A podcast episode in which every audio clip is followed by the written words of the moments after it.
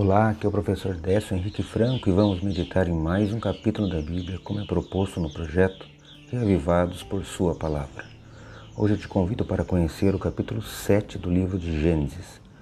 Neste capítulo, Noé e sua família entram na arca em obediência à ordem de Deus, sem qualquer referência à chuva ou água, e o dilúvio começa.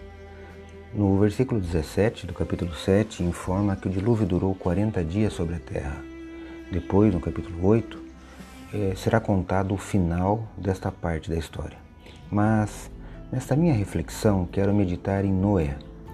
Destaco os versículos 1 e depois o versículo 5 do capítulo 7 de Gênesis. Leio assim: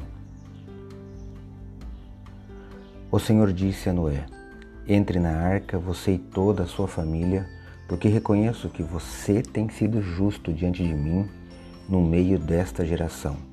E Noé fez tudo como o Senhor lhe havia ordenado. Desde o capítulo 6, quando Noé é apresentado, a Bíblia afirma que ele era justo, ou seja, vivia de acordo com um padrão, marcando a vida com obediência a Deus e interesse pelo gênero humano.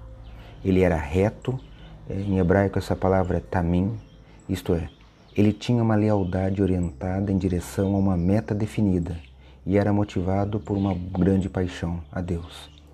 Noé andava com Deus, ou seja, desfrutava de comunhão ininterrupta e íntima com Deus, que transcende a religião formal. Depois que a arca estava pronta, vimos no verso 1 que o Senhor apareceu a Noé outra vez. Ele foi elogiado por sua obediência identificada pela palavra justo. O que Noé fez contou com a aprovação de Deus. E o que ele fez o tornou incomum para aquela geração.